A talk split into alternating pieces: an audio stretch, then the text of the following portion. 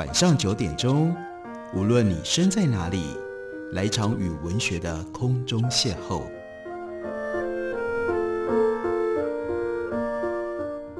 杨照谈书，邀您一同遨游文学世界，认识古今中外的经典之作。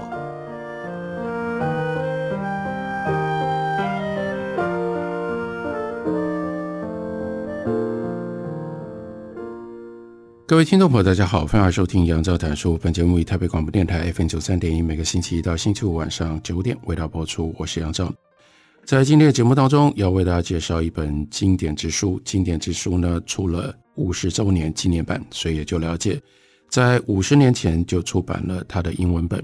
这本书呢，作者是 Thomas Kuhn，他在退休之前，他是美国麻省理工学院 Rockefeller 讲座的教授。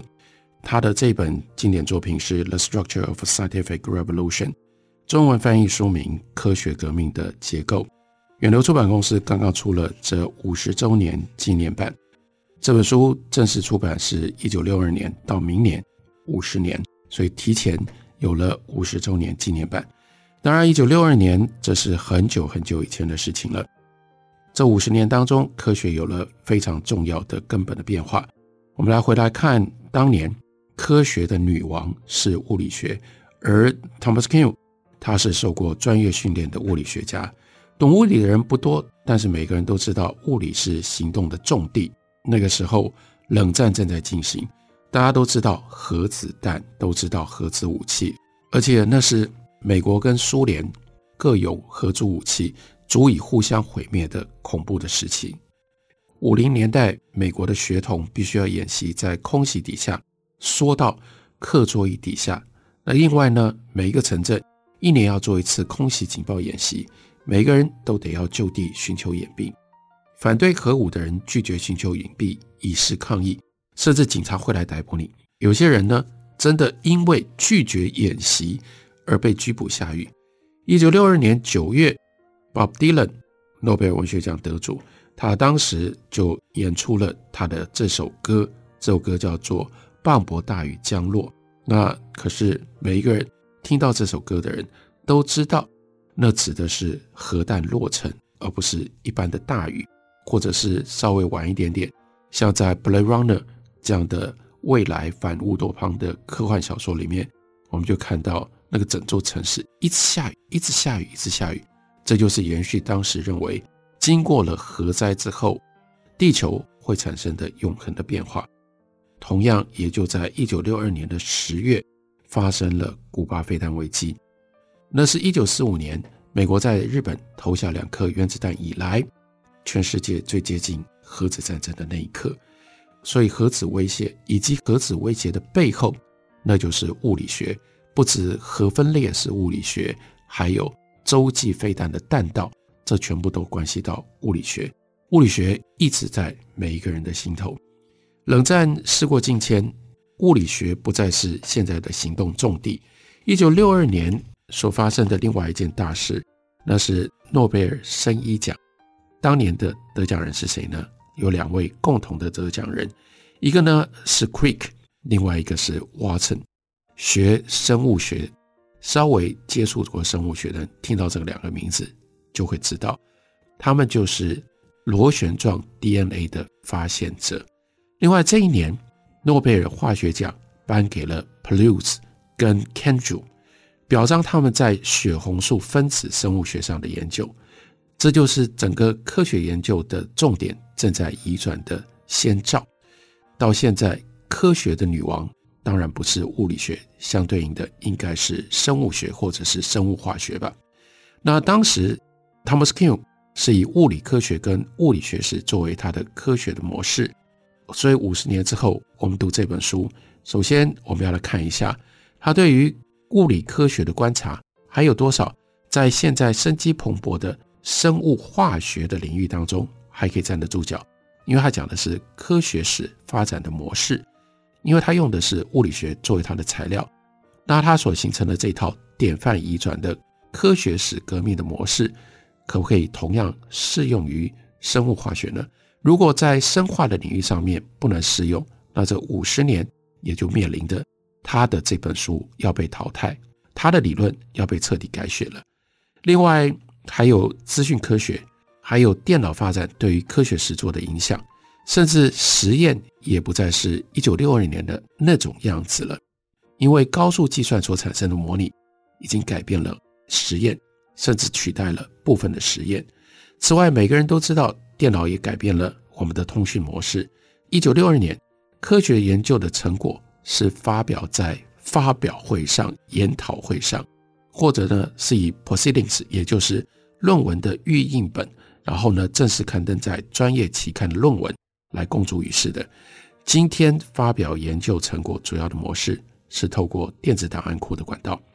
过去半个世纪里面，还发生了另外一个根本的改变，它影响了结构，它影响了这本书所探索的核心，也就是基础物理学。在一九六二年，有两套物理学的基本架构彼此互相竞争。一个是稳态宇宙，一个是大霹雳理论。他们对宇宙的图像跟起源构想完全不一样。但是到了一九六五年之后，我们幸运地发现了宇宙背景辐射，于是稳态宇宙的理论被淘汰了，只剩下大霹雳充满了待决的问题，成为常态科学研究。一九六二年，高能物理似乎继续不断地发现新的粒子，现在称之为叫标准模型的理论。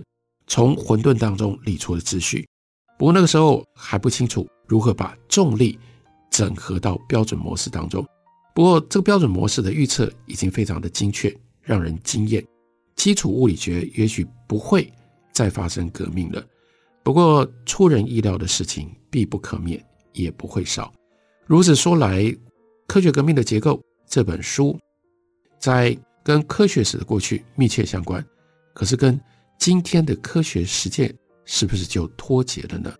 这本书是历史还是哲学，或者是这本书讲的是过去的事情，还是整理出普遍抽象的道理呢？一九六八年三月，Thomas Kuhn 他曾经有过一场演讲，一开头他就坚决地说：“我在各位面前是以职业科学史家的身份发言的，我是美国历史学会的会员，而不是哲学学会。”但是当他重新组织自己的过去，他却越来越强调自己一直对哲学是有兴趣的。虽然《科学革命的结构》这本书对于科学史社群产生了立即而重大的冲击，不过对于科学哲学甚至于大众文化的影响可能更加的深远。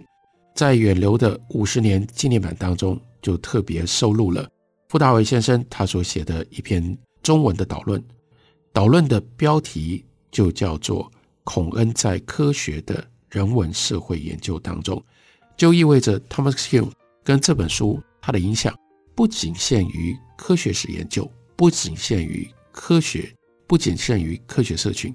它一方面是源自于人文社会研究，另外一方面，它也回头反身，强烈的冲击了人文社会研究。五十年，这个影响力仍然在。这本书把结构跟革命放在书名里面。Thomas Kuhn 不但认为科学革命是一个事实，还认为科学革命是有结构的，而且他仔细地描绘了这个结构，并且替结构的每一个节点都取了好用的名字。这是这本书吸引这么多人来读，这么多人引用，能够变成经典。其中我们也不能忽略的一个重要的因素，他很会命名，而且。他所命名的这些新的名词，现在都已经取得了非比寻常的地位。一开始这些词虽然显得有点晦涩，但现在很多都变成了日常用语。我们看一下 Thomas Kuhn 他所刻画的科学革命的结构。科学革命的第一个阶段称之为叫做常态科学。常态科学就是大家基本上研究者都是在这一套。常态科学的信念当中，一起在运作、推动、进行他们的研究的。然后呢，到了第二个阶段，就开始解谜。所谓解谜呢，puzzle solving，也就意味着是在这个结构底下发现了一些异常的现象。所以我们来说，为什么会产生这种异常的现象？这个异常的现象应该得到什么样的解释？这是解谜。解谜更进一步，如果我们能够把这样的一个异常的现象整理出规则，同时能够预测这个异常的现象会如何发生，异常现象就不再是异常现象，这个谜，这个 puzzle 就得到了解答。然后到了第三个阶段，就产生了 paradigm，就产生了典范。非常重要的是，在一九六二年，paradigm 这个字在英文里面是一个罕用字。但正就是因为 Thomas Kuhn 的这本书，使得这个字越来越流行。到现在讲到 paradigm，讲到典范，变成了非常的稀松平常。paradigm 也就是常态科学凝结变成了一个非常非常严格的结构。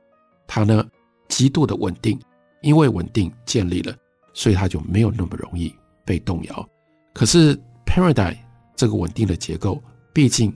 还是在不可预期的情况底下，会碰到无法解释的现象，所以才会有科学革命结构当中接下来的其他阶段。我们休息一会儿，后来继续聊。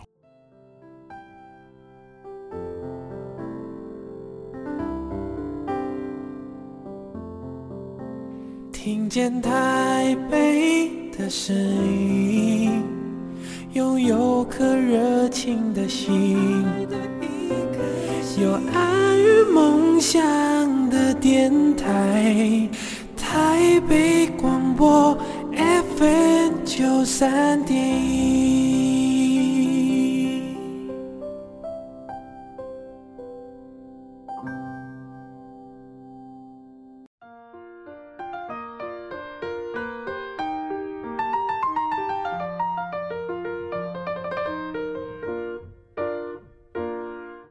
感谢您继续收听《杨照谈书》。本节目以台北广播电台 FM 九三点一，每个星期一到星期五晚上九点为大家播出到九点半。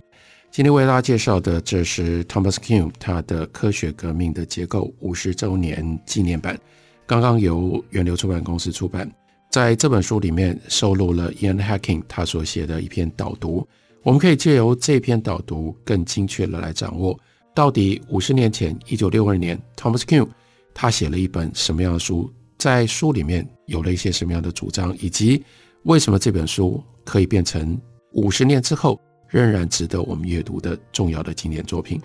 在这本书里面，Thomas Kuhn 提出了科学革命的结构，常态科学拥有典范，致力于解谜，但是接下来会出现严重的异常事例，导致了危机，最后以一个新的典范解决了危机。另外一个著名的词写在这本书里。那是不可共量性，他的意思是在革命跟典范转移的过程当中，新的概念、新的主张和旧的没有办法进行严密的比较，即使是使用同样的字跟词，它的意义也不一样。从这个概念衍生出另外一个概念，那就是新理论取代旧理论，也不是因为新理论比较真实，而是因为世界观改变了。这本书用一个让人不安的想法作为结论，科学的进展并不是一条通往真理的直线，而是脱离不再适用、不再妥当的世界观，脱离跟这个世界当中不妥当的互动。让我们一一的检视，那就必须说，Thomas Kuhn 他所提出来的科学革命的结构干净利落。科学史家会抗议说，历史不是长这个样子的，比这个要复杂多了。可是 Thomas Kuhn 他能够洞见这个简洁的通用的结构，正因为他不是一般的科学史家，他是原来是一个物理学家，他有物理学家的本能。Thomas Kuhn 对于科学的刻画，一般的读者都能够懂。那幅科学图像有个优点，那就是大致是可以检验的，科学史家可以仔细观察他们熟悉的重大的变化，判断是否符合 Thomas Kuhn 的结构。也正就是因为这样，这本书出版了之后，质疑真理概念的怀疑学派就兴起了。那那些人，有的部分的人，他们滥用了 Thomas Kuhn 的想法。Thomas Kuhn 并没有否定真理的用意，他其实是热爱事实、追求真理的人。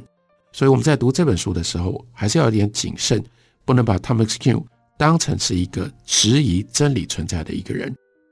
这本书讲的是科学革命，革命会让我们联想通常是政治事件，美国革命、法国大革命、俄国大革命、中国革命，每一个事件在革命当中原来就有的事情都被推翻了，新的世界秩序开始了。首先把这个概念扩展到科学的，当然不会是 Thomas Kuhn，也许我们可以把它追溯到 Emmanuel Kant，康德。康德认为历史上有两次重大的思想革命，第一次的思想革命发生在数学实作，从巴比伦、埃及习得的技术转变成为希腊式的，也就是从公理推出的定理来证明几何命题，这是一个大突破。第二呢，是实验方法跟实验室的兴起，也就是归纳法以及科学方法的兴起，那一系列变化的起点。康德把它追溯到伽利略，那“革命”这个词就被康德用来形容这两次重大的变化。我们虽然把康德视为纯学者，不过他可是生活在一个动荡的时代。那个时代，人人都知道欧洲即将要发生巨变。两年之后，的的确确就爆发了法国大革命。康德发明了科学革命或者是知识革命这个概念，但是他在一个角度里面承认。他并没有真正从历史的细节上面去建立这样的看法。Thomas Kuhn 他第一本讨论科学跟科学史的书，并不是科学革命的结构，而是哥白尼革命。科学革命这个概念在当时已经十分的流行。第二次世界大战之后，有很多的著作讨论十七世纪的科学革命。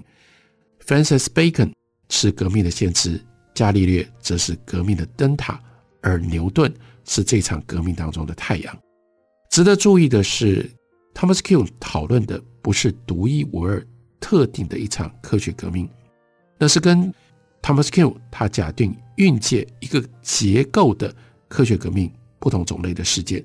甚至在这本书出版前不久，他就提出发生过第二次科学革命，那是在十九世纪初期，整个新的研究领域都数学化。这是革命最重要的现象，热、光、电、磁都有他们自己的数学性的 paradigm 的典范。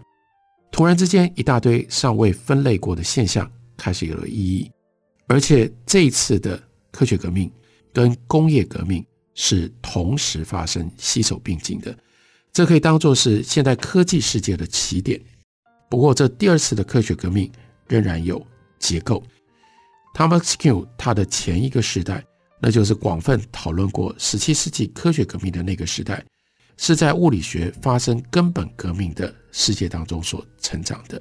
这意味着爱因斯坦的狭义相对论，一九零五年发表；广义相对论，一九一六年发表，产生了我们难以想象的巨大的震撼。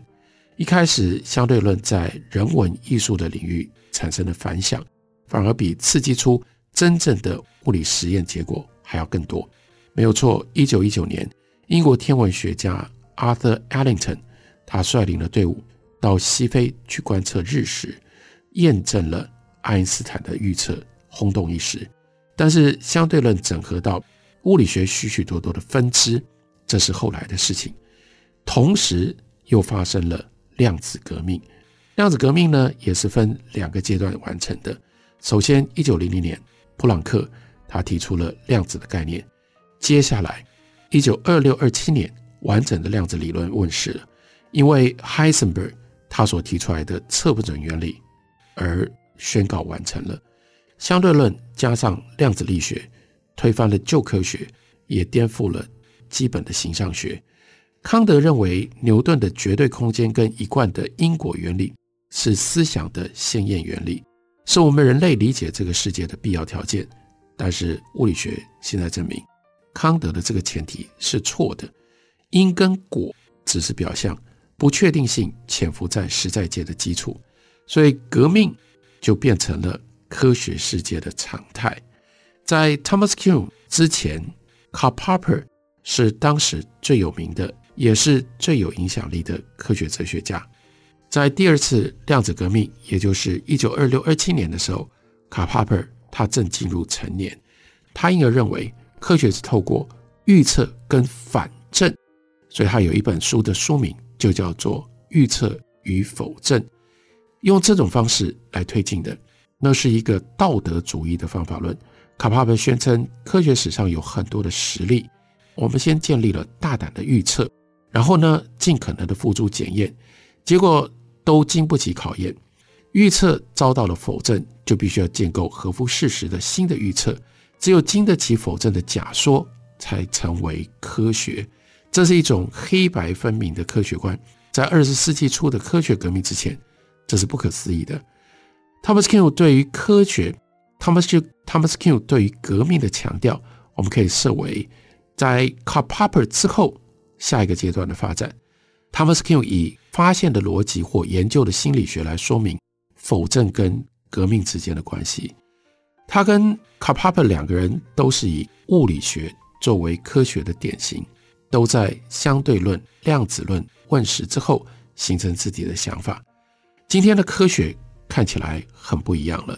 二零零九年，达尔文他的《物种原始论》出版一百五十年，各地都有盛大的庆祝活动，经过书、经过展览、经过纪念活动日的洗礼，许多一般人都会认为达尔文的《物种原始论》。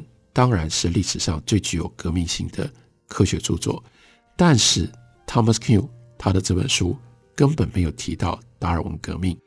虽然他用了天择的概念，但他只是拿来当做科学演化的类比。现在生命科学当道，取代物理学的地位，于是我们就必须要去追究，这是五十年之后应该要做的，那是达尔文革命跟孔恩他所提出来的。科学革命结构吻合的程度。当年 Thomas Kuhn 五十年前他所提出来的看法令人震撼。他告诉我们，常态科学只是一个知识领域里面孜孜不倦解答少数待解的谜题。解谜 （puzzle solving） 常常让人家想到在报纸上面的填字游戏、拼图游戏，或者是速读，都是我们无事可做的时候的消遣。唐代科学也是这样吗？许多科学家因而感到震惊，但是平心而论，他们又不得不承认，那的确就是他们日常工作的写照。研究问题并不是以制造新奇现象作为目的的。在科学革命的结构当中，有一句话一语道破：常态研究所探讨的问题是令人注目的特征。